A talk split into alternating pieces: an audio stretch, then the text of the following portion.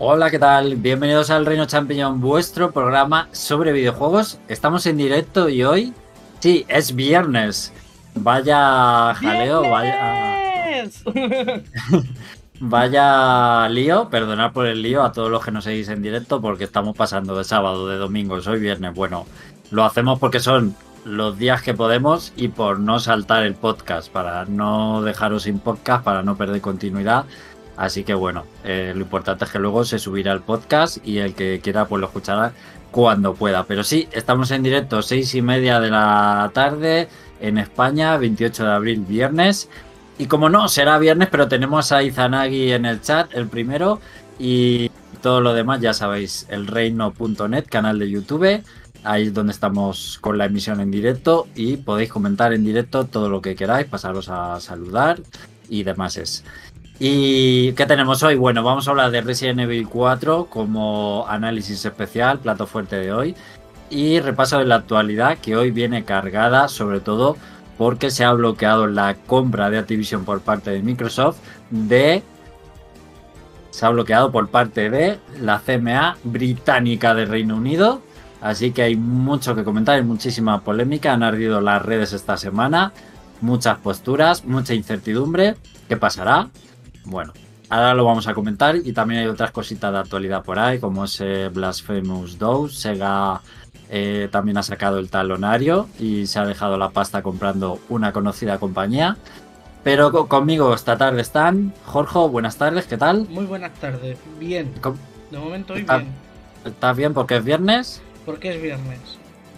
Sí. Y porque estoy bien. Oh, me alegro. Me alegro por ti, por lo menos. Estar bien los eh, bueno, sí. yo lo estaba diciendo antes de empezar. Para mí los viernes es el día de más cansancio de la semana. Eh, así que eh, los que nos escucháis, si me notáis espeso, que me cuesta hablar, incluso me perdonáis, pero de verdad, un viernes por la tarde es casi el peor momento que me pilláis mentalmente. Eh, pero bueno, hemos solucionado el directo mi cámara y me veo genial, ¿eh? Eso no, me lo quita nadie hoy. Sí. Has pasado, de, has pasado de, la NES a la Super Nintendo. Bueno, eh, PlayStation 5 por lo menos, diría yo. 5, ¿eh? sí. bueno, también está por aquí Félix. Buenas tardes. Buenas tardes a todos. ¿Tú cómo estás de viernes? Acalorado. Sí, eso todos un poco. La gente dice que el peor día son los lunes, pero a veces creo que el peor día son los viernes. Estáis malitos. ¿Cómo van a ser los viernes los peores? Yo es que también compro. No está como más descansado, pero el viernes tienes todo el cansancio de la semana encima. Pues son para descansar, pues ya está, pues está bien. Los viernes son cojonudos. Yo soy del bando de Félix, soy de ese grupo de gente que los lunes está como más descansado, a la hora de trabajar es como mejor, y los viernes estoy eh, que me caigo del mundo. O sea, Dios. Sí, sí. Pues ni que vinierais corriendo desde el lunes. Yo antes, yo antes apreciaba los viernes, me he convertido en una persona mayor, aburrida, sí. Sí, eh, sí, horrible, os habéis convertido en la persona que odiabais antes. Total, totalmente. Me he convertido en la persona que siempre he odiado. Eso es. Es cierto, pero es así, en la vida, la realidad. Bueno, eh, algo, ¿Habéis jugado algo de videojuegos interesante? ¿Vosotros eh, dos o no? Yo sí, yo he estado que me han regalado por mi cumpleaños, que fue hace poco, el God of War de Ragnarok. Y... Ah, sí, te he visto en Twitter poniendo cositas. Qué bueno, qué bueno es. A ver, es, bastante continuista, pero igualmente es bueno. O sea, es el mejor Zelda que va a salir en estos últimos 10 años. Y largo, sobre todo largo. No, no, está muy bien, ¿eh? Estoy, me lo estoy pasando con Yuri, me lo estoy pasando muy bien. Eh, de hecho, eh, me ha jodido porque antes de ayer no pude jugarlo porque se me jodió el mando de... O sea, de repente eh, mi mando de Play 4 no pudo aguantar tanta epicidad nórdica y decidió joderse. de hecho, tengo aquí recambios ahora para, para cacharrear el mando y arreglarlo pero el joystick izquierdo hizo adiós. O sea, me iba para los lados, me iba para atrás, pero que Kratos no quería ir a andar para adelante. Bueno, estamos hablando de Play 4, ¿no? Sí, sí, Play 4. Eh, pero funciona. Pero una pasada. O sea, si tenéis Play 4 y queréis pillaros la Play 5 por el God of War Ragnarok, olvidaros. O sea, funciona, es una puta pasada cómo funciona ese juego en la Play 4. Pero es una puta pasada, es que va fluidísimo y se ve. Madre mía. ¿Y entonces tienes mando de Play 4 para jugar o no? Sí, tengo Sí, otro, mando, Tienes otro, no vale. original, que de hecho la consola me dice, eh, estás jugando con un mando no original de Play, igual te está fallando, igual te puede fallar, en plan como pasivo-agresivo, como aviso pasivo-agresivo, digo, tú déjame jugar de momento, pero bueno, tengo... Qué también loco. nos se aviso muchas veces. Qué loco, yo no sabía que existía ese aviso. Sí, no sí, sabía. sí, sí, Pone, tu mando de PlayStation no es un mando oficial con lo que puede funcionar mal. Eso es, eso es, te da ese mensaje y dices, pues vale, tío, no sé, Veo- estoy moviendo a Kratos, ya me... A ver, a- luego si Veo que soy muy legal, veo que soy muy legal. A ver, es que no me voy a gastar 80 pavos por un mando de, de, de Play 4 cuando tengo uno aquí que se me ha jodido, que hicieran el mando bien, macho. A ver, durado lo suyo, pero es verdad que me he jodido y he tenido que tirar por mandos no oficiales. ¿Y tú, Félix, has estado jugando algo interesante? Y si estás jugando algo muy interesante. Pues A eso suena esto. El Live Alive de Switch. Muy Sí. bien. Que es un, un remake de un juego de Super Nintendo de hace un montón de años que nunca salió de Japón. Me dio por curiosidad probarlo. Me encantó, me lo pillé en Switch y lo estoy disfrutando un montón. Y creo que, creo que es un juego muy apropiado para los que tienen poco tiempo. ¿Por? Teniendo en cuenta que es un RPG, es más que ideal para, para, para jugar. Es, es más que ideal para gente que tiene poco tiempo porque no, porque no es muy de farmear y además es rápido de jugar. Así que lo debería jugar, Ares. Eh, siempre me lanzas recomendaciones de juegos que sabes que no puedo jugar. Pero este sí puedes, te, te digo te digo yo que, que- que está hecho para gente con poco tiempo de juego, para jugar. Bueno, la verdad es que me llamaba la atención. Sí, eso es verdad. Bueno, pues un... dicen que de ese juego se inspiraba el Octopath Traveler, ¿no? De hecho. Yo lo que he leído es que la, la- la famosa mm, megalovania de Undertale se basa en la canción de jefe final de este juego, que se llama Megalomanía. Esa fumada ya no tengo ni idea. Eh, Pero bueno, vamos a pasar, chicos, a comentar un poco ya de, de actualidad, ¿vale? Vamos a hablar. Eh, porque eh, la CMA de Reino Unido, ese organismo que regula los mercados y la, competencia independiente de, de Reino Unido, como decía, ha bloqueado la compra de Activision por parte de Microsoft.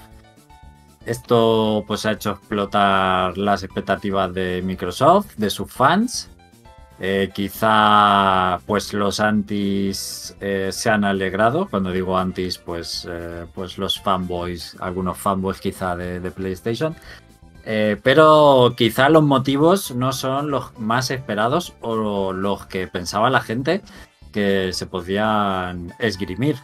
Y es que lo que se ha dicho es que la, la posición de Microsoft en el juego en la nube es muy dominante. De hecho, se estima, según este organismo, en un 60-70%. Es decir, Microsoft tendría un poderío de juego en la nube del 70% y esta gente dice que el acuerdo le haría todavía más poderoso en ese sector que se prevé que va a crecer exponencialmente muchísimo en los próximos años y tendría una posición pues demasiado poderosa, un monopolio muy grande, no habría casi libre competencia, no habría casi mercado para que otras compañías ya se puedan meter en el sector de juegos en la nube debido pues a esa posición tan dominante de Microsoft en el juego en la nube, ojo, que por supuesto es parte del acuerdo de la compra. Eh, entonces, esto es lo que ha tirado la compra, lo que ha hecho que el organismo bloquee la compra.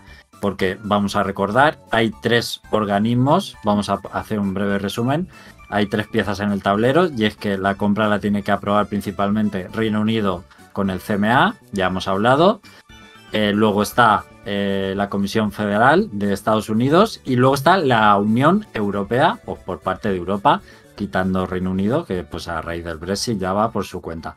Ahora, ahora después, después, vamos a resumir y a recordar cómo está la cosa con Reino Unido y con Estados Unidos, ¿vale?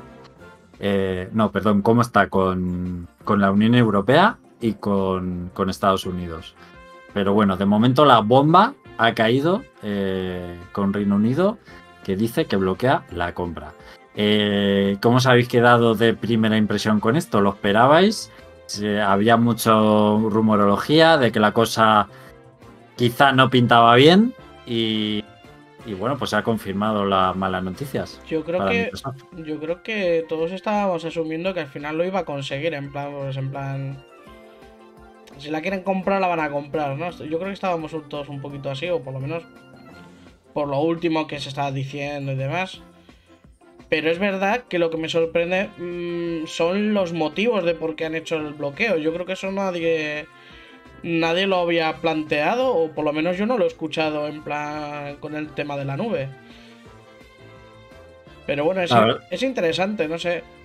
Eh, a ver, por un lado, pues está bien que Microsoft no monopolice todo el mercado de videojuegos, básicamente, porque Activision eh, no solamente es Activision, es Blizzard y King, que King que es mm, igual una de las más top que tiene ahora mismo Activision Blizzard.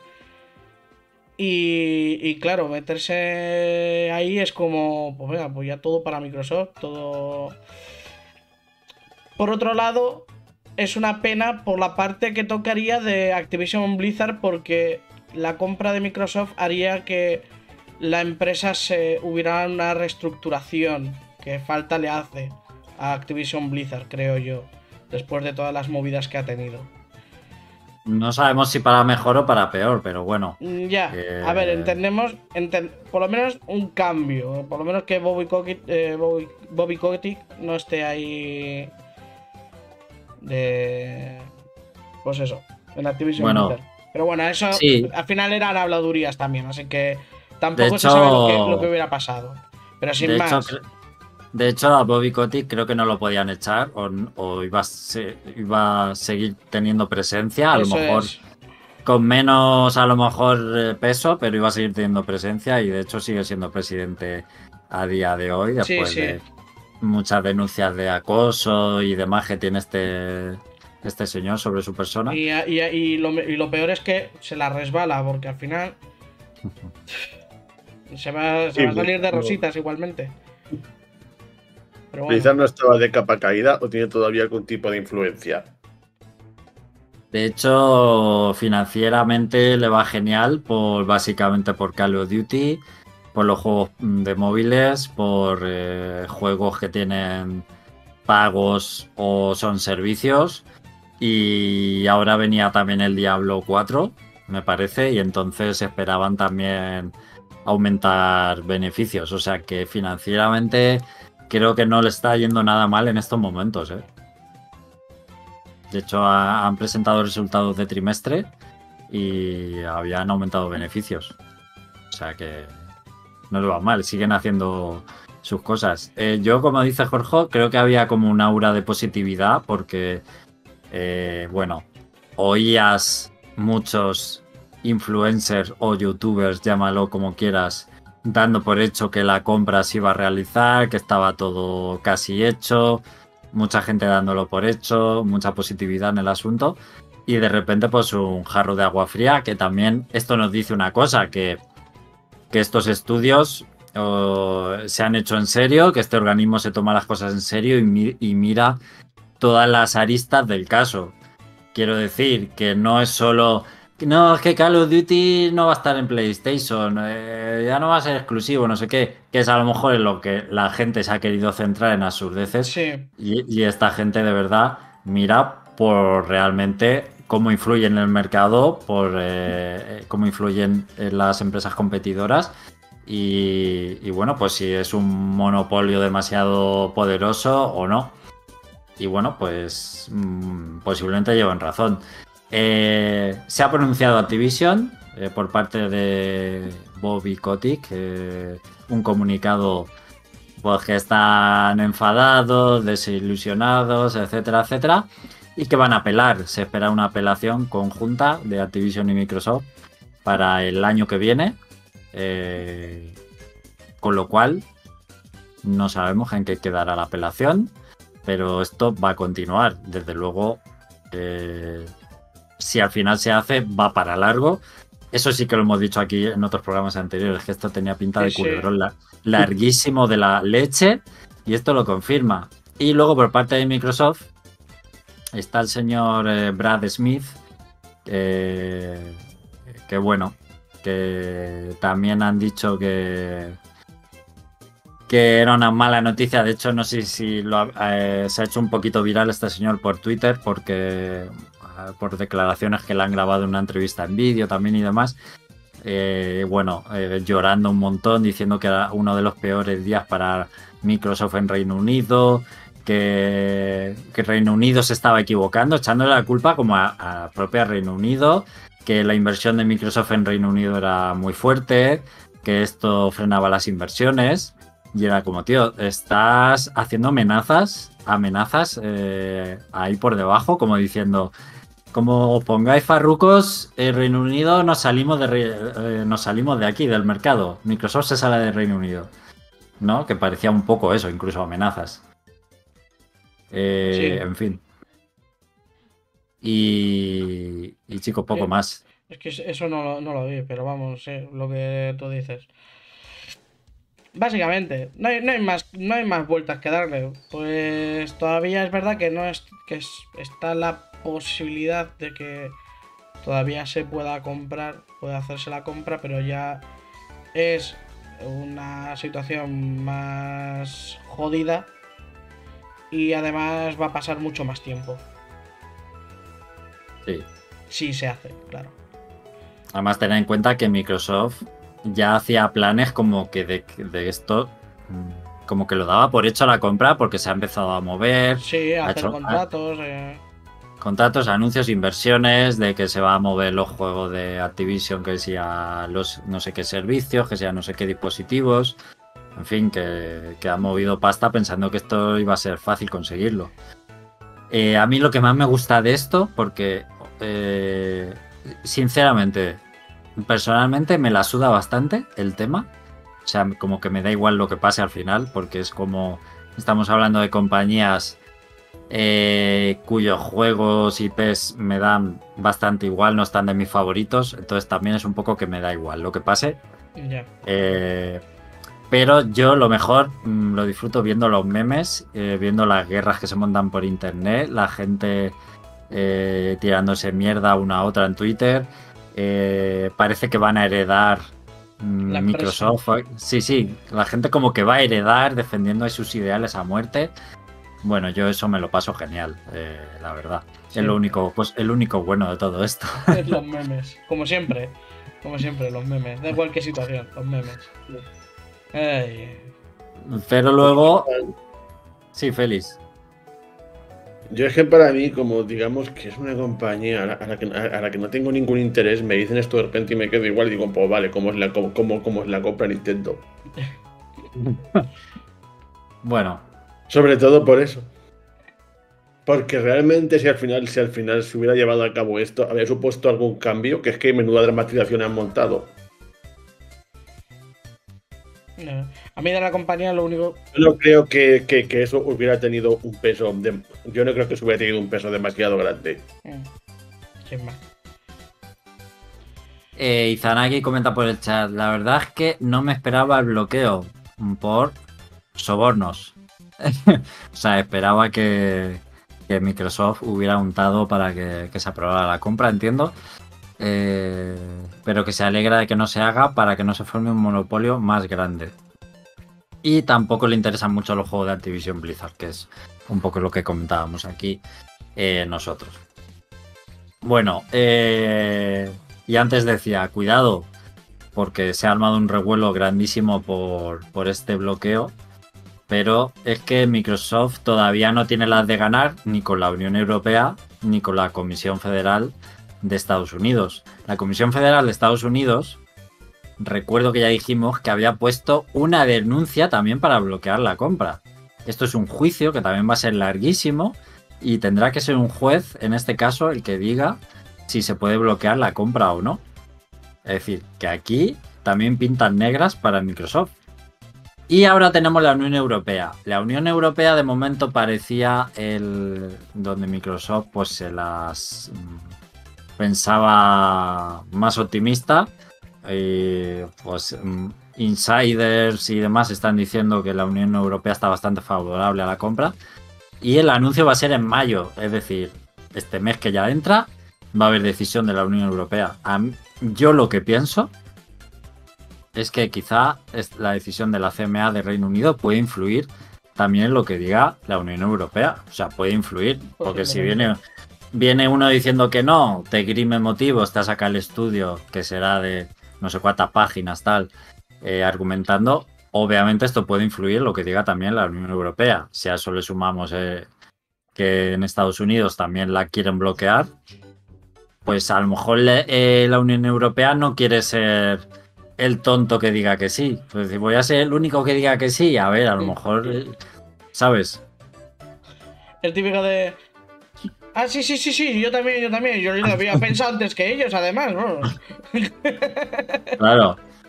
Cuidado, que yo creo que sí que puede haber influencia de la decisión de la CMK de Reino Unido. Y bueno, podríamos estar ante un ridículo histórico de, de Microsoft. Si al final esto es un castillo de naipes que se va cayendo uno detrás de otro y todo a tomar por saco. Y esto queda en nada. Sería ridículo histórico. O sea, eh, si al final se produce esto, nadie nos lo puede quitar. Que lo han intentado, vale. Sí. Pero bueno, se pegarían un- una leche brutal de la, de las más grandes de eh, la historia de los videojuegos. Demuestra que no son imparables, que en plan, por mucho dinero que tengas, hay cosas que te pueden frenar. Correcto. Correcto. Y han dicho exactamente por qué hacen ese bloqueo. Félix, lo hemos dicho ya al principio. además. Ay, estoy un poco espesito. Esto es- estás peor que yo, Félix, por favor. Eh, Bueno, por si alguien se ha, ha entrado tarde al programa, Como Félix. Félix, Félix, te recuerdo que es porque eh, Microsoft tiene una oposición muy dominante en el juego en la nube y entonces lo han tirado porque sería un monopolio muy grande en lo que respecta al juego en la nube, no por las consolas, sino porque Microsoft ya tiene un- aproximadamente un 70% de mercado de juego en la nube. Con este acuerdo sería todavía más grande y poderosa y creen que no sería justo para el resto de competidores y que prácticamente no dejaría el mercado para que entren otras empresas. Vale, es verdad que lo has dicho.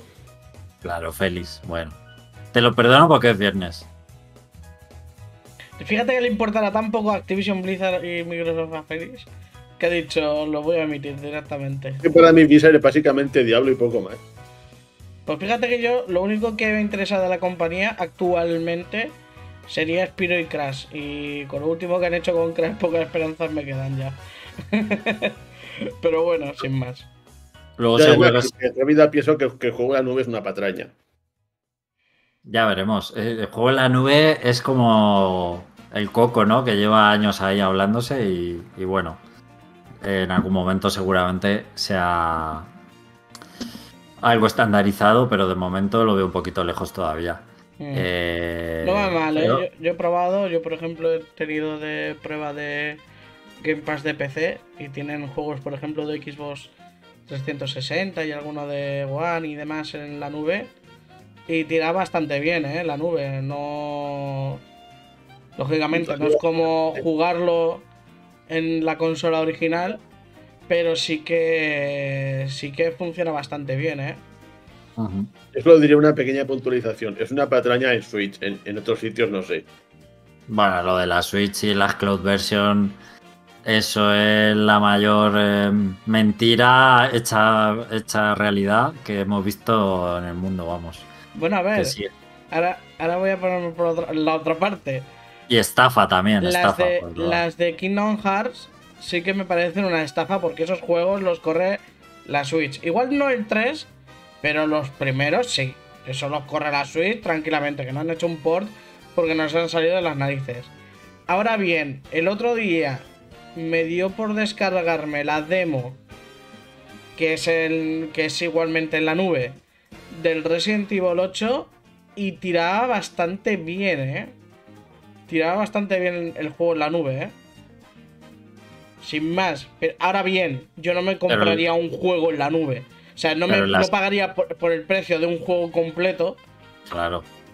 Para jugarlo en la nube. O sea, una cosa es que se juega bien, pero para jugarlo en la nube.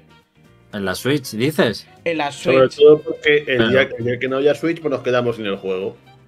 Yo he leído muchísimas críticas a juegos en la nube de la Switch, ¿eh? De que van fatal o que. Hostia, pues el, el Resident Evil 8, por lo menos la demo, Ahora también te digo, la demo tiraba fina, tiraba bien, o sea, tiraba guay.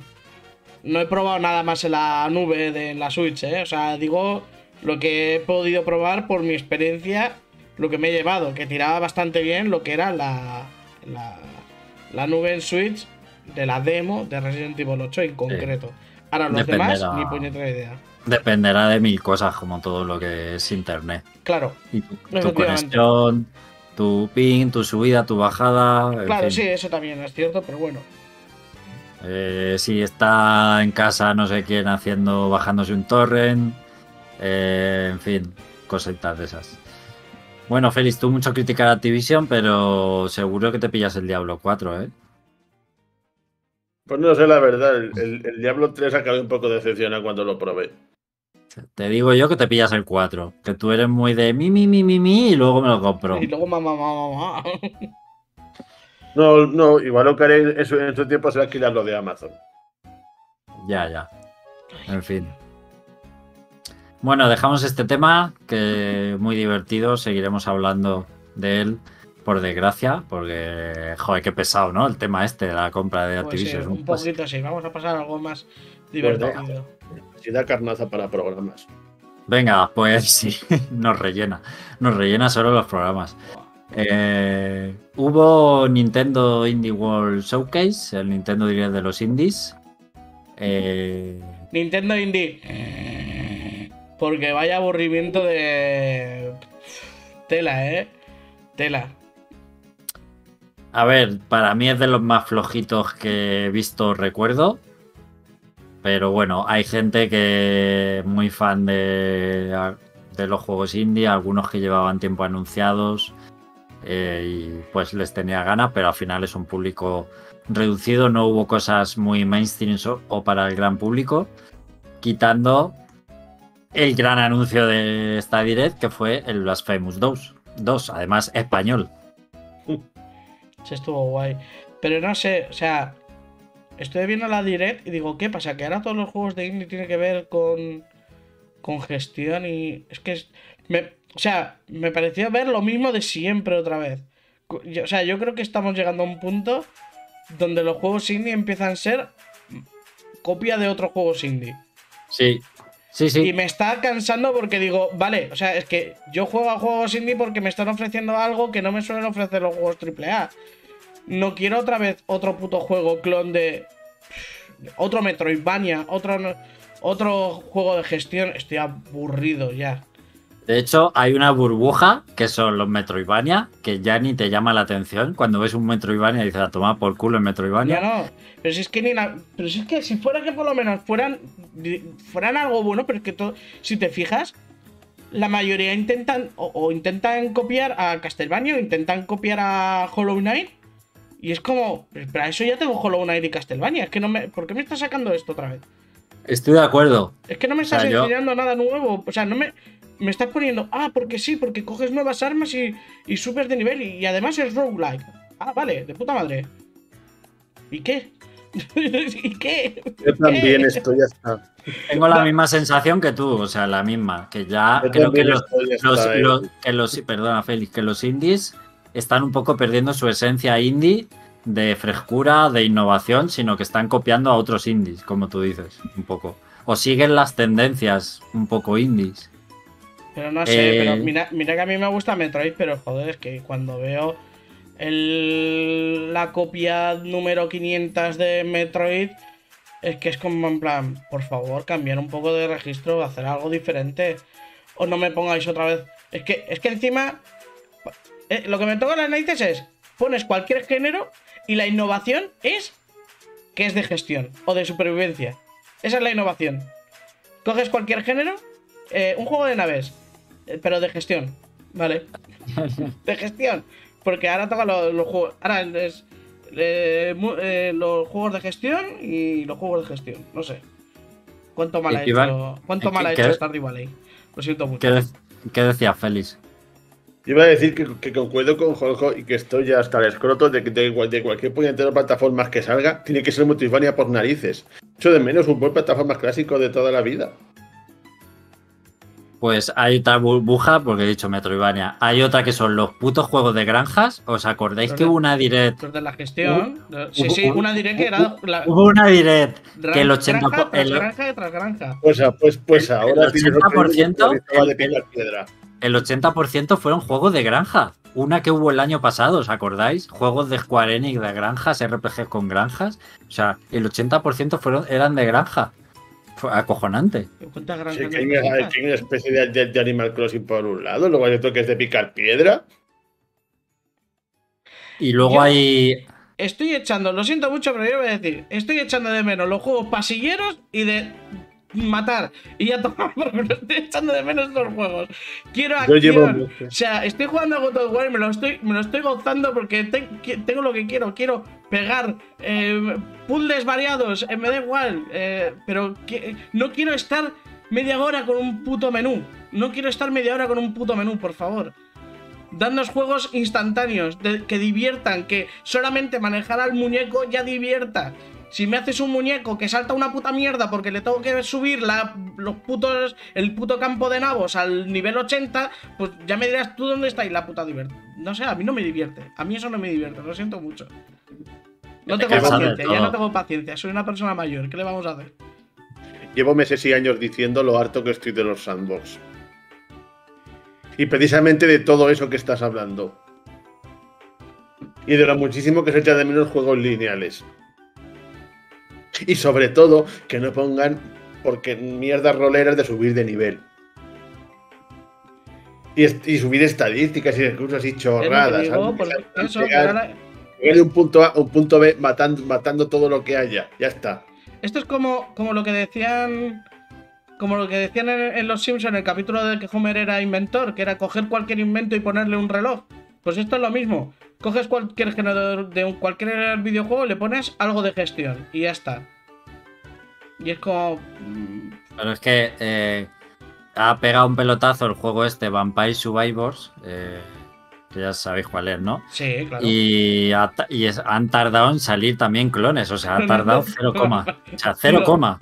Pues yo, yo Vampire Survive lo juego porque es el juego que puedo llevar en el metro y lo juego con la mano. Pero es que no me voy a estar bajando que si 20.000 copias de lo mismo cuando lo tengo además gratis en el móvil, no sé. Y es eso, para, para un ratito, pero no me lo conviertas en un estándar jugable. Buah, pues va a, va a ser. O sea, es que están saliendo ya. Si es que ya es, Bueno. ya es el no jugar, ya directamente es el, el no jugar. Si es un juego que simplemente tienes que elegir lo que quieres mejorar y ya está, y conseguir piedritas. Es el Candy Crush, pero de los juegos de, de pegar. Anda, pues sí, precisamente aquí tienes uno que es Vampire Survival, pero con patatas. El brotato, Joder. sí. Sí, sí, pero que son eso, que son juegos de. No sé, pues. Ah, y las modas. Sí, Bueno, está- somos muy eh, mayores. Somos muy mayores, hay que reconocerlo. Somos unos putos carrozas. somos unos pero putos es- carrozas. Porque estará. Igual nos está viendo un chaval de. No. de, de, de 20 años y dicen, ¿qué mierda dicen estos? Y esos juegos son la hostia. Pero sí, yo tengo claro que este podcast ya no es para chavales Esto de es 15 para, años. para o sea, gente, para gente que eh, peina canas. sí, sí, este po- podcast ya es para viejunos y carrozas y gente mayor. Totalmente. El resto. oh, hasta luego. Eh, Blasphemous 2. A mí, el tráiler fue. O sea, no me sorprendió el tráiler porque no parece una revolución. De hecho, pues eso, los escenarios, ambientación y demás parece pues casi lo mismo, que serán nuevos y tal, pero Sí. así a primera vista no parecen, pues habrá algún enemigo nuevo, jefes finales la- chulísimos nuevos. Las zonas, si has jugado al primero, ves que las zonas son nuevas y demás, pero. Sí, pero un poco. Si Siguiendo, lo ves, siguiendo el rollo, porque al final Y- es y- la misma estética. Es, si no te lo dicen y se lo pones a alguien que no ha jugado, dice, pues igual es el uno también, sí. ¿no? Eh, pero bueno, parece que va a ser el tema de las armas lo que le va a dar un poco de variedad a esta segunda parte, que vas a tener eh, distintas armas con habilidades y es lo que le va a dar un poco de vidilla a esta segunda parte, a falta de otras novedades que podamos conocer. Pero bueno, este va a ser un poco de si te gustó el primero, juega el segundo porque te va a gustar también. Sí, básicamente. Sí, a mí la verdad es que no, no sé si porque me pasé el, el primero de Semana Santa, lo tengo súper reciente, pero no me ha causado tampoco un hype inmenso, porque es eso que decís, yo lo veo y si me dices que es una zona secreta del 1, te, te creo. Un DLC del 1. ¿Sabes lo que digo, no? No se ve que, que haya cambiado mucho. Bueno, habrá, Mm. habrá que jugarlo para luego al final. Sobre todo porque uno para mí deja el listón tan alto que es complicado que lo supere. Ah, No, yo lo creo que jugaré. lo mantendrán como mucho, pues eso, estará tan bien. No creo que hagan un mojón. O sea, si es si se ve como el primero, va a ser divertido. Ahora, si has jugado al 1 recientemente, la verdad es que ahora plantearte jugar al 2 de seguida es como un poco como. Yo lo jugaré seguro. Sí, O sea, yo también, yo también. Y yo también, vamos, y me, y me Eh. lo compré en físico. Y luego, chicos, no sé si el, el Tesla Grad, que ha salido, anunciaron el remaster del primero, Sí. que eh, fue pues uno de los mejores indies que salió en Wii U, la verdad, y se ha remasterizado. Y ahora el Tesla Grad 2, después de bastantes años después, con un, un diseño visual o gráfico, por así decirlo, bastante renovado, muy chulo, me llamó visualmente la atención. Bueno, no sé si habéis tenido posibilidad de jugar el primero, sí conozco mucha gente que lo ha jugado. Yo sí lo he jugado, pero no me lo terminé. El primero. Lo jugué, creo que en PC. Lo tengo, creo que lo tengo en PC, de hecho. Y está bien. Era el, eh, era el tema de los imanes, ¿no? Como que era. Que tenías un poder magnético o algo así, ¿no? Como una capa o algo así magnética. Sí, a jugar con la física de la Eso electricidad. es, eso es. Eso es. Está bastante bien, pero son de estos juegos que sí que me estaban gustando, los dejé para luego y el luego nunca llegó. Así que no sé, igual ahora que sale este 2 y eh, veo que está así que me interese, pues igual me paso el 1 también y que lo tengo por ahí. Y, y ya está. Pero tiene Bueno, buena pinta, oh. por lo menos fue de estas pequeñas cositas que dices tú, bueno, bien. Sí. O sea, hacía tiempo Sí. que no salía que no salía nada de, de esta saga. Bueno, ahora, ahora, que, ahora saga. que antes era solamente un juego, pero bueno. No sé. Bien. Oh, eh, tenemos Oxenfree 2, que yo jugué al primero y sinceramente no creo que juegue al segundo. No me, Mm. no me parece, no sé, como para tanto como para querer jugar otro. Tuve suficiente con el primero. Y ya por último me llamó la atención que a lo mejor hay gente que se le pasó desapercibido, pero si conocéis el, el Crit, Crit of the Necrodancer, Sí. Que también que esta gente sacó eh, la versión, el juego este de Zelda, of Hyrule de, o algo así, ¿no? Era. exactamente, que era el Crit of the Necrodancer, pero con personaje de Zelda y mundo de bien, Zelda. Muy chulo ese juego, ¿eh? Pues también anunciaron un juego, ¿eh? que es el Riff of the Necrodancer, y es una mezcla de juego rítmico tipo Guitar Hero Sí. con minijuegos a lo Rhythm Paradise. Sí, eso Eh, parecía, ¿verdad? que, que, pues así, curioso, llamativo, un poco fresco, a mí me llamó la atención y Sí, estaba bien ese. diseño así divertido. Y bueno, tiene pinta de estar cachondo, de estar divertido, la verdad, el juego. Y esta gente, por lo que sabemos, ha hecho buenos juegos antes. Así que lo menciono solo por si se os pasó un poco así de, de pasada, Sí, no, porque, no, me acuerdo, me acuerdo. porque no, no, no hicieron mucho hincapié en que era la gente de, del Creed of the Necrodancer. Entonces, a lo mejor hay gente que dijo, pero Sí, aunque sí. se llama Creed, personajes- o sea, El que la haya jugado, además, los personajes. La, la prota es esa, es la del. claro. La de los dos juegos, la del. eh, el primero y el de Irule. Irule. Irule. Venga, pues otra cosilla. Eh, Sega ha sacado el talonario y ha comprado Robio. Los del Angry Así. Bird. Boom, noticia sorpresa así de un día entre semana. sea, fue en plan, pues eso, un lunes o algo así. Y nos quedamos todos como diciendo, ¿en serio? Pero sí. Eh, Robio, que es la del Angry Birds. Pero fíjate que me parece una noticia bastante como anacrónica. O sea, me parece en plan como. Me hubiera importado hace unos años, pero ahora como en plan como. No sé, o sea. Se han comprado la empresa, pero que es que ahora Angry Birds, ¿qué tiene? Sí, ya está muertísimo eso, ¿no? No, no, no, que va. ¿No? Que va. ¿Sigue todavía? No, no, no. Bueno, salió una película de Angry Birds y Sí, todo. sí, dos, dos películas de Angry Birds.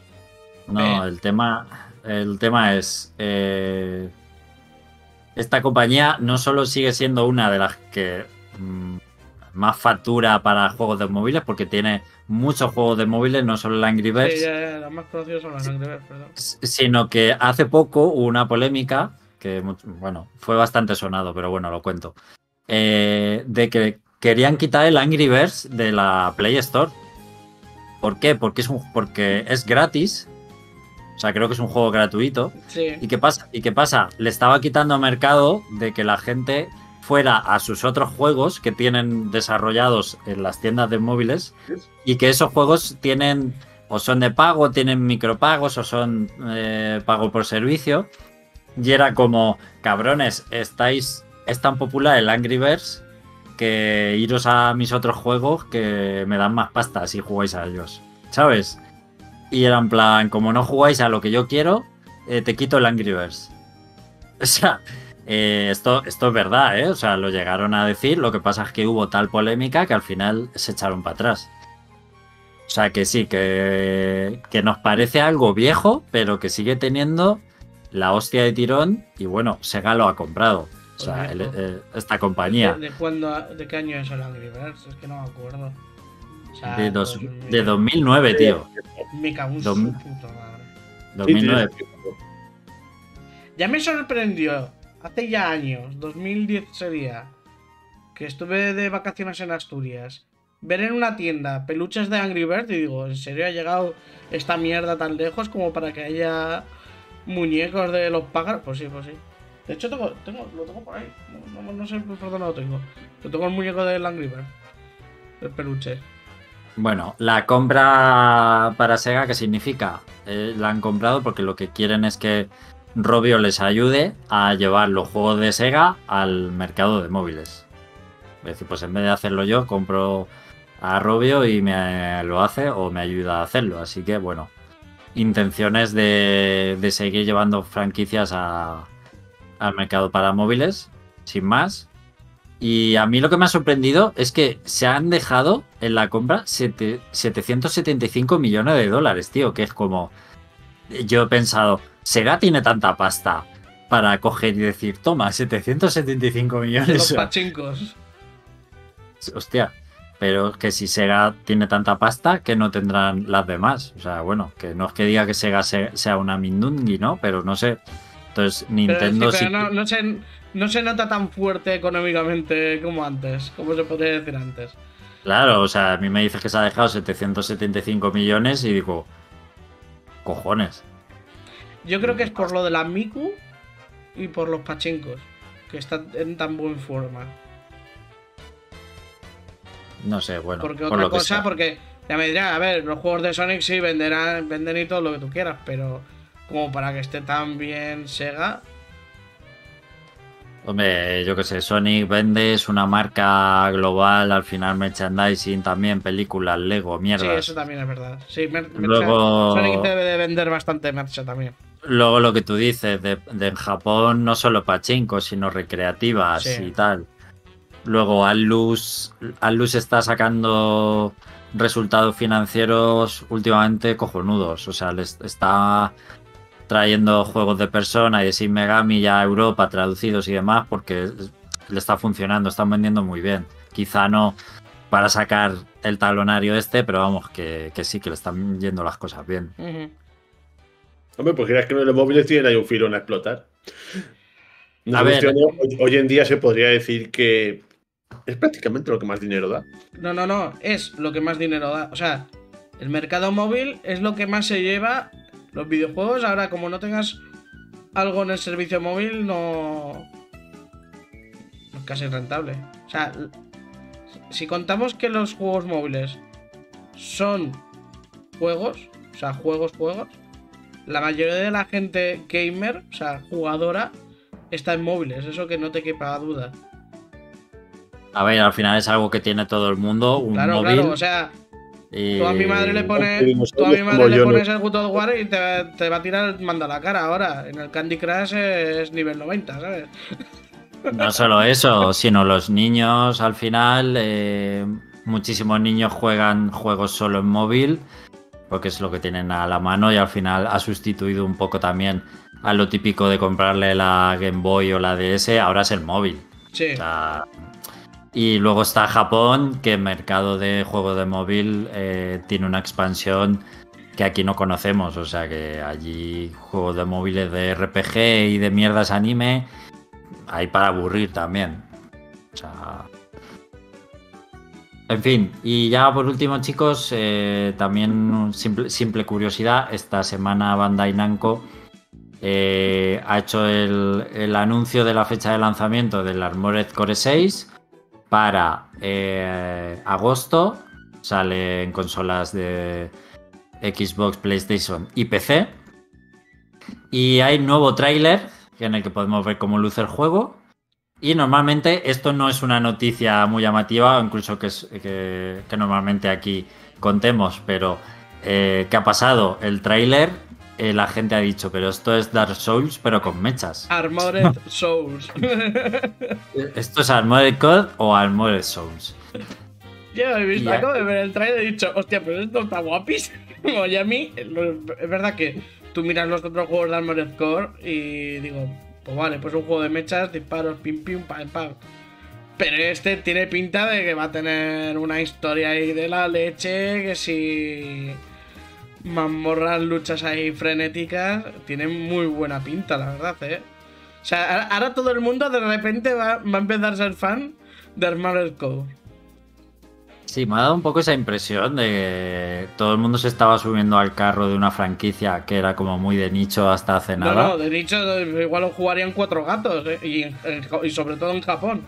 Pero ya está, pero aquí ahora, ahora va, a ser el efecto de como pasó con el Dark Souls. Ahora va a empezar a salir gente diciendo, sí, porque el primero y el segundo yo los jugué en su época en la Play 1 y no sé qué. Sí, ya. El, te- el tercero es el mejor. Sí, el tercero es el mejor, es que a este le han hecho... Ya, ya, ya. Es una saga muy longeva, ojo, es de From Software, por eso estamos haciendo también las similitudes. Y Miyazaki ha estado involucrado históricamente en esta franquicia, incluso antes que en los Souls. O sea que esta saga también es, de Miyazaki realmente. Eh, lo que pasa es que el, éxito, el éxito a From Software no le ha venido por Armored Core, aunque tuviera más históricamente más peso, sino le ha venido por los Souls. ¿no? Eh, y está bien porque realmente son sagas que no tienen nada que ver. Eh, porque al final es un juego de mechas que nunca han tenido mucho tirón o mucha representación mm, fuera de Japón quizá, quitando algún juego que haya podido sorprender un poco más, eh, en fin. No, creo que va. Eh, pero bueno, lo que me ha llamado la atención es quizá estrategia de marketing del tráiler, pintarlo, pintarlo, colorearlo un poquito de Dark Souls, eh, porque si lo ves, si quitas los mechas y pones caballeros, es muy oscuro, muy dark, muy fantasía oscura todo, eh, tal. Eh, entonces no sé si estrategia de marketing para atraer gente, creo que les va a funcionar bien, creo que va a vender muy Hostia. bien porque han, han conseguido llamar la atención. No, no solo eso, porque ahora tendrás la oportunidad de venderte los cinco primeros eh, remasterizados y para que puedas jugarlos como era antes y demás. Y también he leído mucho comentario de decir, eh, cuidado, que os vais a dar una hostia cuando vayáis pensando que es un Dark Souls y no es un Dark Souls esto, que es un juego de mechas que no tiene nada que ver, que hay mucha gente que igual cae en la trampa y, y luego la broma va a ser bonita, ¿sabes? Así que ojo, aquí lo avisamos, que no es un Dark Souls. Ni Sekiro, ni Bloodborne. Nada que ver. ¿Te imaginas ahora que aparece un, un robot haciendo Price the Sun? Dios. Hombre, algún guiño podría caer, eso no, eso no se quita, ¿eh? Algún ¿Cu- guiño. ¿Cuántos, ¿Cuántos van a titular el Dark Souls de los mechas? Oh, oh, ya, ya está, ya sé. Si es que esa- esas, esas noticias, se- esos, eh, esos títulos de, de noticias se hacen solos. En fin, En fin, a ver qué pasa. Eh, a ver qué pasa con el amor Code al a ver, final. a ver. Y que Y enseñen- la re- la- cuando viene- enseñen gameplay, primero nos enseñen un tráiler maquillado. Ya se verá. Me viene Bueno. ahora mismo a la cabeza eso que comentabais antes de que hoy en día todo se copia de todo. Ahora parece ser que, que cualquier cosa que salga que, que- que sea mínimamente de la tiene que tener un componente Dark Souls. No, no, pero esto no es copiar. Es que estos son es- los, es los por- creadores de Dark Souls, entonces por lo menos tienen una justificación. Es, es From Software. O sea que Son los mismos. es metiendo cosas de una de sus sagas en otra. Bueno, ya veremos. Eh, bueno, Izanagi por el chat comenta también que Angry Birds, además de películas, tiene eh, series de capítulos cortos que están en Netflix. Así que sí, bueno, pues quizá hay un público ahí de más infantil, ¿no? Que sí que lo de los Angry Birds eh, le mola bastante, posiblemente. Mm.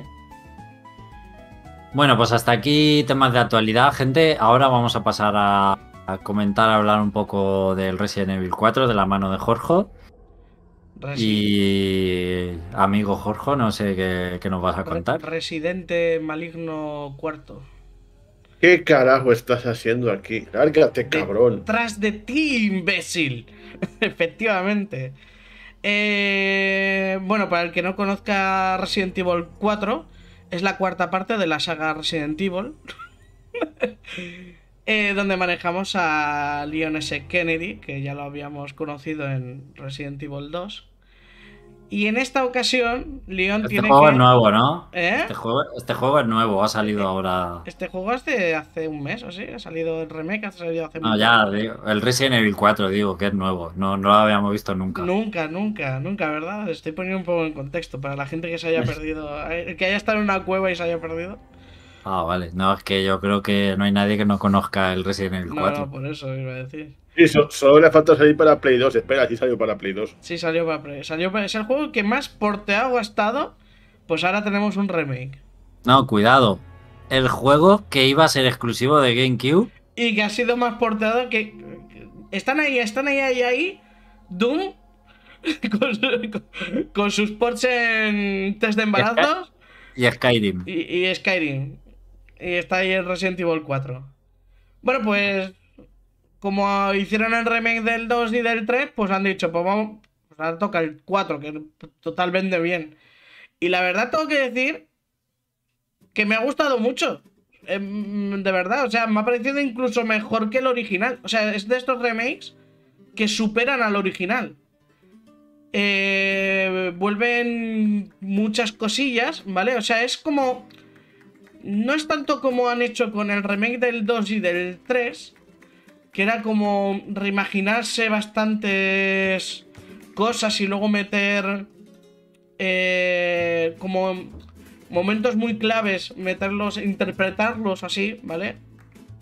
En este 4 sí que han respetado mucho, mucho eh, muchas cosas del 4, pero muchísimo.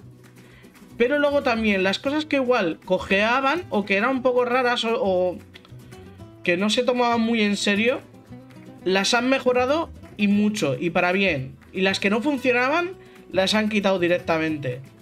Y me alegro. O sea, porque había cositas en el Resident Evil 4 que se hacían muy cansinas y muy toca narices. Pero Eso este quiere 4... decir que no. Dime. Perdón. Sí, sí, Eso quiere decir que no veremos a Bill Leon, Hell, todo el puto rato. Efectivamente y casi. Es decir, ha habido muchos cambios en cuanto a la jugabilidad, ¿vale? Ahora, por ejemplo, eh, Leon puede disparar mientras se mueve.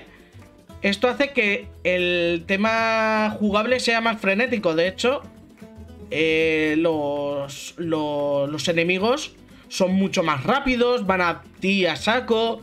eh, son más agresivos, eh, tienen más variedad de formas de atacarte y demás. Eh, hay enemigos nuevos también. Entonces, eh, a, nivel jugable, como que mantiene la idea, pero mejor, mucho mejorada. O sea, mejorada mu- muchísimo más.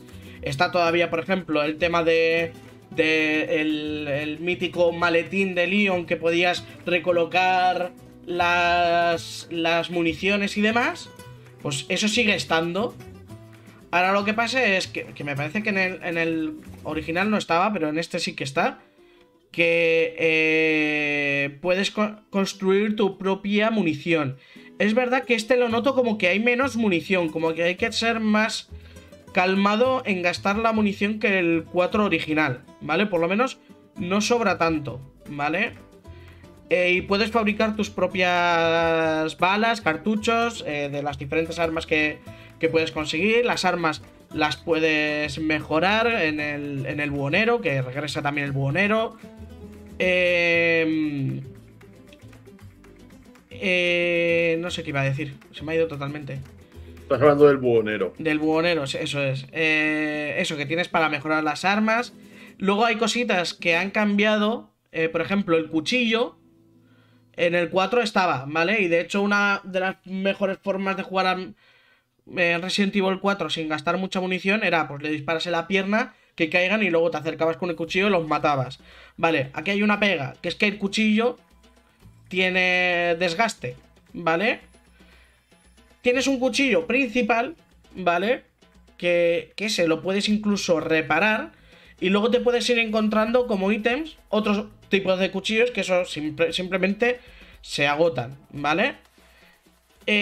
Eh, Luego tienes también, pues eso, el chaleco que también eh, tiene desgaste, lo tienes que llevar a donde el buhonero a reparar. Entonces, eh, como que te obliga, entre, entre que los enemigos son más agresivos, eh, tienen mejor, mejor inteligencia artificial que el original, ¿vale? Y que la munición es tan limitada y además te deja... Ya no encuentras tanta munición como tal, sino que encuentras más la pólvora y las herramientas para construir la, munición. Pues te obliga a estar más pendiente de cómo utilizar eh, cada cosa, ¿vale? Pero igualmente el juego sigue siendo de acción total, ¿vale? O sea, es verdad que las primeras pautas sí que estás más acojonado de avanzar por, por el tema de las balas y demás. Pero luego cuando ya te empiezas a armar, es verdad que sigues teniendo que estar gestionando las, las, las municiones, pero es más llevadero. ¿Vale? Y hay bastante. eh, bastante tipos de armas. eh, hay armas que te incluso te puedes eh, reutilizar la munición, que esas no las he usado porque sin más no me ha dado por utilizarlas, que son como una pistola que lanza como arpones o lo que sea, pero sin más. Eh, luego están las típicas granadas, la- las hierbas también son las mismas, la, la roja, verde y, y amarilla, que la amarilla es para mejorar la salud un poco, o sea, aumentar la barra de salud. Y luego en cuanto a momentos, eh, se han respetado muchísimos. Por ejemplo, el inicio es prácticamente igual, solo que cambiando algunas cosillas. Por ejemplo, eh, cuando inicia el juego, eh, entrabas, yo recuerdo que entrabas directamente al poblado. O sea, andabas un trecho y entrabas directamente... Ah, entrabas en la cabaña del, del primer... Iba a decir venado. ¿Cómo se llaman, Félix? Los infectados estos. Ganado, ¿no? El ganado, eso. venado iba a decir. El primer ganado que te encuentras, ¿vale? La escena esa Ahí el viernes, el del El viernes. viernes, el viernes, sí, sí. El, el ganado ese, o sea, el, el primer enemigo que te encuentras en el original, de hecho, o sea, está, ese, esa escena está, pero está cambiada, ¿vale? Entonces son como pequeños eh, cambios que hacen que enriquezca más la historia y que te la creas más, porque la, es verdad que el 4 original tenía momentos bastante de película de serie B, ¿vale? Y esta como que se han querido que se tomen más en serio, ¿vale? pero está bastante bien. Eh, por ejemplo, este ganado, por ejemplo, eh, tiene una cosa nueva y es que eh, lo mata, lo mata en la cinemática, le mete un patadón y lo tumba, porque en el original lo tienes que matar tú solo. pero luego tienes que ir a su sótano y, ya y cuando vas a darte la vuelta te lo encuentras que está como transformado, que es como... Yo es que esta transformación no la había visto en el, original, que simplemente está como en el cuello partido y le van saliendo las, las plagas por el, por el cuello, pero un poquito. Y, sin más, y son más resistentes. Y esto luego en el juego, eh, por ejemplo, cuando tú derrotas a, a, un, a un ganado y le ves que está temblando en el suelo, eh, lo mejor es rematarlo, porque si no se levanta y está con, esa forma, o incluso puede, luego más avanzado, cuando es de noche, eh, se les revienta la cabeza y le sale la plaga totalmente como salía en el original, pero pegando más eh, guadaña, con las guadañas, pegando más fuerte y más lejos. Entonces eso, sin más. Que, o sea, lo que es la jugabilidad es mucho más frenética y está mucho mejor. Y eso, los, los, los, momentos son eh, los que son en el original, pero cambiados ligeramente para que tengan más coherencia en el argumento. Eh, luego cositas que han puesto. Eh, a, ti, te ha molado, ¿no? ¿Te ha gustado? A mí me ha encantado. Y eso que yo lo he jugado al original y al mí el original me, me pareció chulo. Me pareció muy bueno. Pero es verdad que, este, este lo ha mejorado muchísimo. O sea, si te gusta el 4, o sea, si te gusta Resident Evil 4, este te va a flipar no, es especialmente mi estilo de Resident Evil favorito porque es muy acción. Fue ahí el, cambio brusco hacia la acción de la saga. Y bueno, me pareció buen juego, pero mm, pues los anteriores, los que pude jugar anteriores me gustan más, tienen más personalidad. Este es un poco un poco más genérico, más para todo el público, por así decirlo. Eh, para masas, pero bueno, es, muy buen juego. Mm. Eh, pero yo creo, nada, te iba a decir que, la gente en general está encantada por todas las opiniones que se, que se, que se leen de la gente que lo ha jugado. Es que, lo, han, eh, es que lo han mejorado. Yo creo que la, la, la sensación es que han mejorado un juego que a priori no necesitaba un remake, porque la verdad es que el 4 tú lo juegas el original y sigues siendo divertido. Pero es verdad que esto lo han mejorado mucho y se notan los cambios. Por ejemplo, la parte de la vagoneta. Yo me acuerdo que en el original me pareció un coñazo tremenda.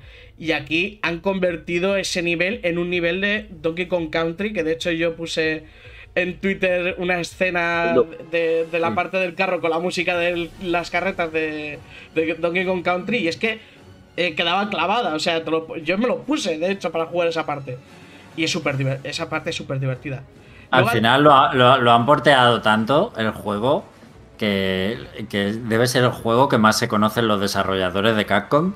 Ya lo han porteado y han dicho, venga, pues ya vamos a hacer el remake, ¿no? Aunque yo, yo, tenía mis dudas, yo tenía mis dudas de si el siguiente remake iba a ser este, pero por las veces que lo han plataformado el juego, pero... Ya, no, pero, sí. Y de hecho, sin entrar en spoilers, igual siguen haciendo remakes, pero igual ya no de la misma forma, ¿vale? Lo voy a dejar caer así. Pero igual cambian las cosas bastante a partir de este 4 remake, ¿vale? ¿Por qué lo dices? Por el final. Es un ligeramente cambio, ¿vale? Deja las uh, puertas abiertas uh. para otras cosas. ¿Se viene Final Fantasy VII Remake en Resident Evil? Pues igual se viene Final Fantasy VII Remake. Pero bueno, oh. a ver qué pasa con el siguiente remake, porque yo tengo claro que van a hacer un nuevo remake, tengo clarísimo. Pero, pero, pero, pero, una pregunta. Yo que sería el 5. Pero, te pero ojo, claro, yo te lo iba a preguntar. ¿Crees que van a hacer el remake de Echo de Verónica o seguirá siendo el Resident Evil olvidado de Capcom por algún motivo? Es que eso es lo que ya no sé, porque ahora, ahora mi duda es, ¿van a hacer un remake o van a hacer un reboot a partir de aquí? Ojo, ojo. Es que a mí me dejó con la duda, pero a ver. Porque hay cositas en los remakes eh, de los anteriores que te dejaban medias pistas ahí sueltas. Y en este 4. Y en este 4 es bastante. Mm, hay una cosa que, cambia bastante la forma de ver eh, la saga. Y dices, bueno, igual a partir de aquí cambia las cosas. Pero bueno. En teoría no debería por qué cambiar, ¿vale? O sea, estas son opiniones mías Eh, cosas No, que no, yo me pero, saco. Pero estás, estás anunciando aquí algo en primicia que nos falta ahora mismo un- una cabecera de exclusiva. exclusiva. Resident Evil Ay. siguiente remake. No sea, no. cuál es el siguiente remake. pero, pero sí. Ah, pero ¿y qué pasa con el Code Verónica? Porque parece Pues que es que no se- sé, se, ha, se olvidado hacer- este juego. Es que igual pueden hacer algo con eso. Por eso digo, es que no sé. Eh, pueden, pueden hacer algo con eso, porque.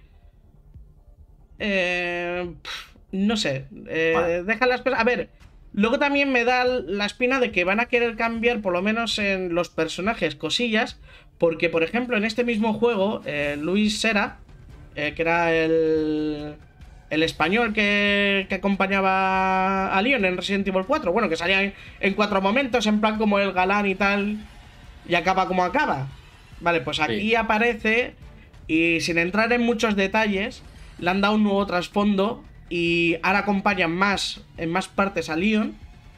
Y le han dado un nuevo trasfondo. Le, da- le han dado una nueva motivación también. Que está muy chula. Y me ha gustado mucho. Eh... Entonces es eso, es como que están, yo creo que están preparando el camino para algo nuevo, realmente más que un remake, algo nuevo. Como que quieren hacer un poco de borrón y cuenta nueva, pero eso son suposiciones mías, ¿vale? O sea que nadie coja aquí ahora, en plan, tú nos dijiste que no, no, eso son No, chala- no, chaladuras sí. mías. Aquí lo oísteis primero. Eso Eso, es, es, lo eso que es. decir. Aquí lo habéis escuchado sí. primero. Eso es. Y, y nada, por lo, por lo demás, eh, es Resident Evil 4. Es que es es súper divertido. O sea, de jugar es eh, mucho más divertido. eh, los momentos importantes están, ¿vale? Que nadie se asuste con, ¡ay, este momento no está! Igual sí que no hay un momento o dos en concreto, pero que yo creo que no son los que echa la- de menos la gente. Por ejemplo, la parte donde controlas a Ashley todavía sigue estando, pero esta me parece mucho más chula y mucho más divertida. Porque en el original era simplemente esconderte de los de los sacerdotes estos que ibas por las mesas y tal. Y aquí hay un poco de armaduras y entra en juego una lámpara que los congela. No voy a decir más. ¿Vale? Pero está bastante chulo esa, esa parte de ahí. Luego otra. Ashley ya no tiene barra de salud. ¿Vale? Eso no quiere decir que no la puedan atrapar. Eso sí, le puedes decir que se aleje de ti o se, o se acerque a ti. ¿Vale? Ya no la puedes mandar a ocultarse en los contenedores de basura. Pero sí puedes decirle que se esconda en los armarios y tal. Pero tampoco. No la he sentido muy molesta, ¿eh? Eh, no, no le he sentido en plan como que molestara mucho Ashley en este juego. Es verdad que en un par de momentos sí te la capturan. De hecho, en- creo que en los mismos momentos que te capturan a Ashley en el original. En plan de que tienes que disparar al malo que se la está llevando y demás. Pero por lo general he visto una Ashley que además puede bajar ella sola las escaleras. Así que ni tan mal. Es me- Eh, estorba Yo me acuerdo que. que el- es- en, en Big Master D tenía cara de señora mayor. ¿Eh? No.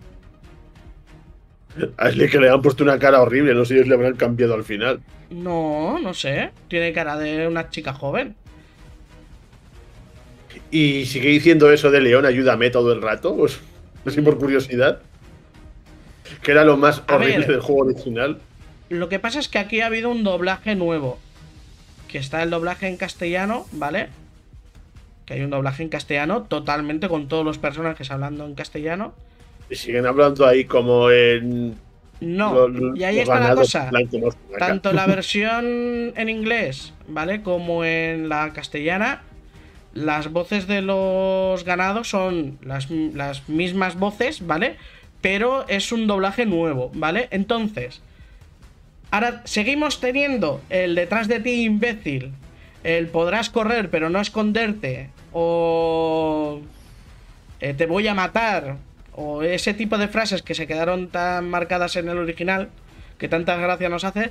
Aquí siguen estando, ¿vale? Lo único que están pronunciadas en castellano. O sea, con, con un acento castellano. Y digamos que entonces te lo pongas, el idioma que te lo pongas, siempre la voz en castellano de, los, de los ganados. Es en castellano, sí. Pues eso, eso, está chulo. Sí, la de los ganados, luego la de los. Em, los malos malos, o sea, pues. Eh, eh, Sadler. Em, el alcalde. Eh, joder, ¿cómo se llamaba el. El. El Salazar. Eh, sí que tienen cada uno sus actores de doblaje y demás. En, en, las dos versiones, tanto en la versión en castellano como en la versión en inglés. Pero los ganados sí que tienen las mismas voces para todos los idiomas. Eso es un detalle muy chulo, la verdad. Sí, está, está muy bien. Eh, luego los enfrentamientos contra, ahora que he hablado de los jefes, los enfrentamientos, algunos han cambiado. Yo creo que para mejor, hay gente que hay algún par que no le ha gustado mucho, pero yo creo que a mejor, ¿vale? No sé, eh, esto ya por eso. Eh, por ejemplo, el de Salazar ha cambiado drásticamente, ¿vale? no es el mismo combate, pero a mí me ha parecido bien, correcto, sin más. Tampoco es que haya sido la, la esta, pero Mm, me ha parecido igual de bueno que en el original. Si se puede decir bueno, no sé. Bien, correcto. Y los otros sí que me han gustado más las batallas, eh, por ejemplo, contra el alcalde y todo eso. Me han gustado mucho. Siguen un poco la misma dinámica, ¿vale? O sea, sucede más o menos lo mismo. Por ejemplo, está el monstruo del lago, también está y demás, pero no es tan... No es tan arcade, no es tan ortopédico el, el combate. O por lo menos esa es la sensación que me ha dado a mí, ¿eh? A priori.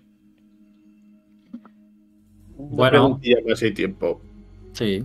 ¿Se sigue hablando mucho de QTEs que, que si las vayas mueres automáticamente? No. Las han quitado prácticamente todas. Por ejemplo, hay escenas. Por ejemplo, eh, ¿os acordáis de la roca esta que caía y tenías que pulsar A muy rápido para correr y demás? Pues esa, escena, esa escena está, pero no está. O sea, quiero decir, no es una roca a lo Indiana Jones, no. Es que de repente los ganados tiran unas rocas y se corta el paso delante tuyo. O sea, es como un guiño a, ese momento, pero no es ese momento en concreto. Otro, otro, otro momento, el del camión que caía por la esta. Pues ahora el camión está, pero está como apartado. O sea, como, como haciendo más un guiño que como el momento en sí. Ya no es el camión cayendo, y, no, ves el camión, pero no ves el momento del camión cayéndose. Em, luego hay otras que las han quitado totalmente, como la zona de la lava, esa la han quitado totalmente. Lo cual, pues no me parece mal, la verdad que. la del teleférico también la han quitado. Eh, hay cosas que siguen estando como el, la, habitación esta de los minijuegos del buhonero.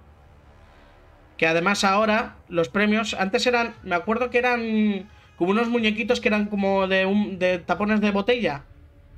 Que unos, te, te regalaban unos muñecos de botella. Vale, pues ahora son unos llaveros con los personajes del juego.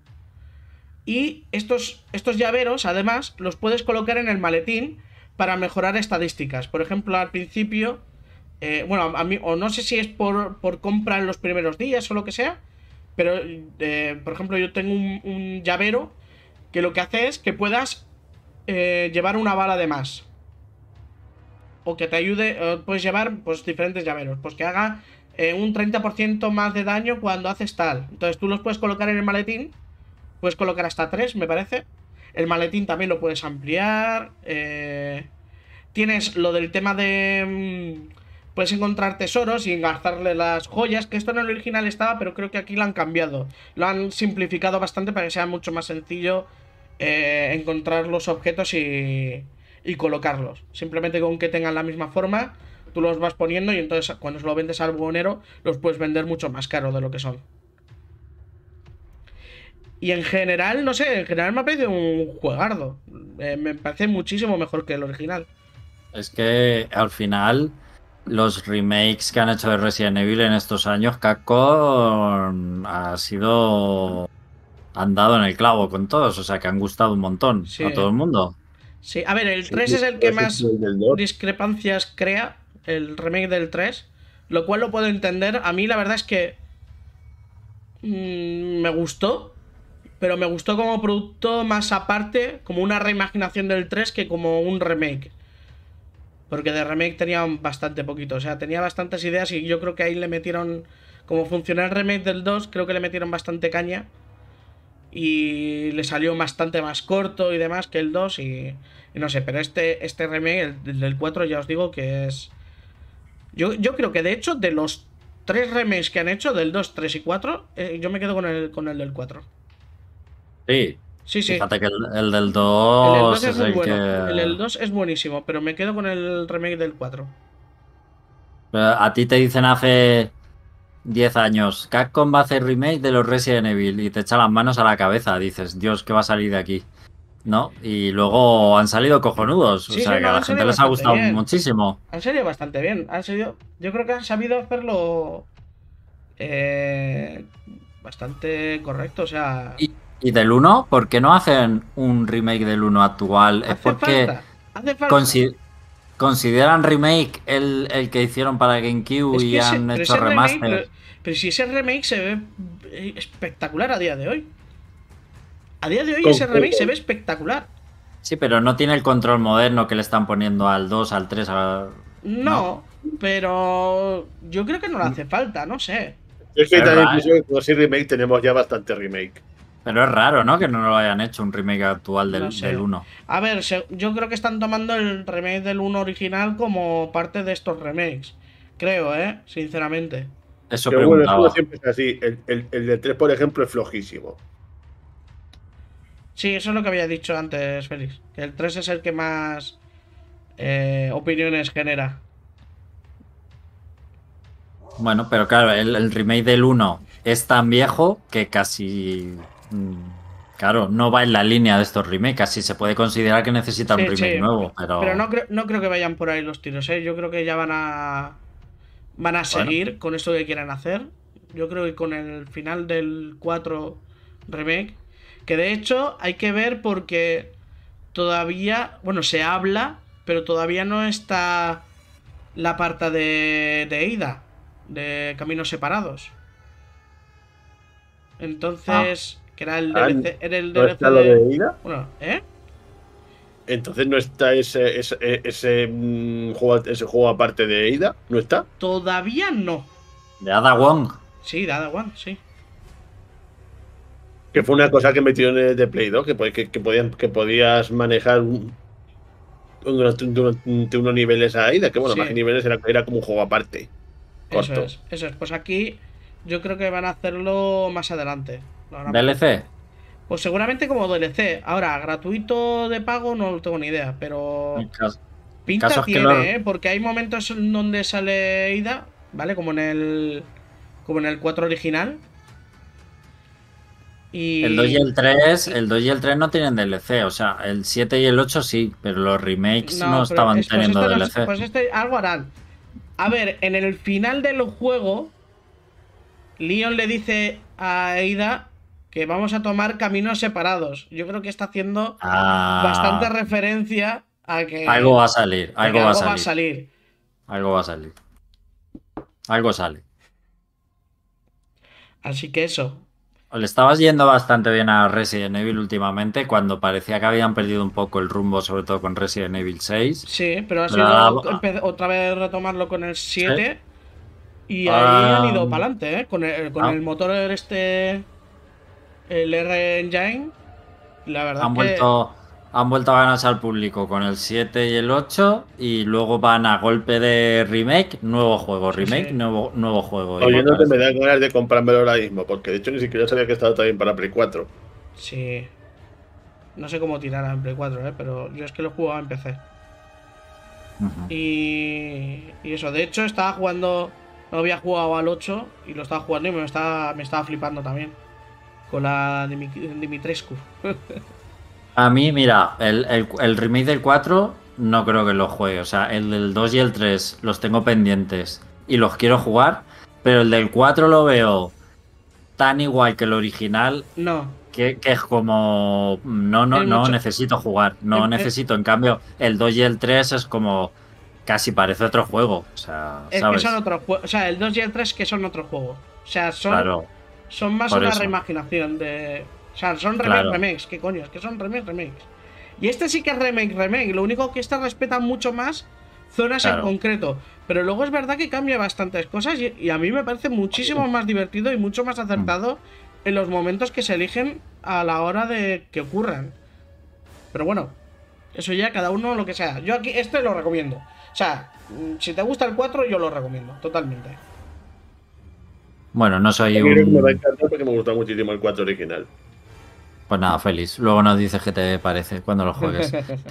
En el chat, Izanagi te ha sacado, o Jorge, un nombre mejor para el juego que es Habitante Maldito, el cuarto re- renacido. Reacido. eh, El cuarto reacido.